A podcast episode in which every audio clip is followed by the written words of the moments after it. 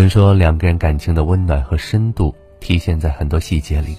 说睡前是一天中最放松的时候，一些不经意的举动就会暴露他对你的真心真意。如何判断一个男人对你的真心？睡前这三件事情会给你答案。第一，玩手机不理你。要知道，现在的年轻人白天都是忙碌不已，只有睡前夜深人静，这个时候才是属于两个人的时间。如果入睡前，他能和你谈谈心事，沟通彼此今日的状况，聊一聊今天的经历，那么必然在男人心里你有着一定重要的位置。可每当你欲言又止，心爱的人睡在身边。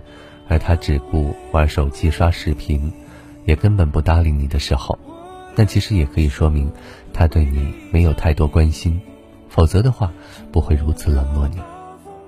第二天冷了为你暖被窝，人在真心爱着某个人的时候是会忍不住心疼和在意对方的，很多照顾对方的举动，一些体贴的细节，其实都是身体下意识的行为。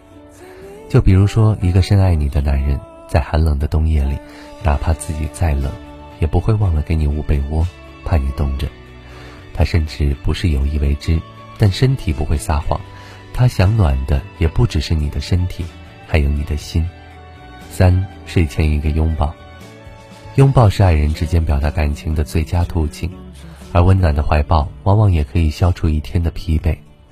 所以，如果一个男人心里有你，在睡前想做的最后一件事。便是能够拥抱你，如此方可安心的睡去，就像是一个小小的仪式，宣告一天的结束。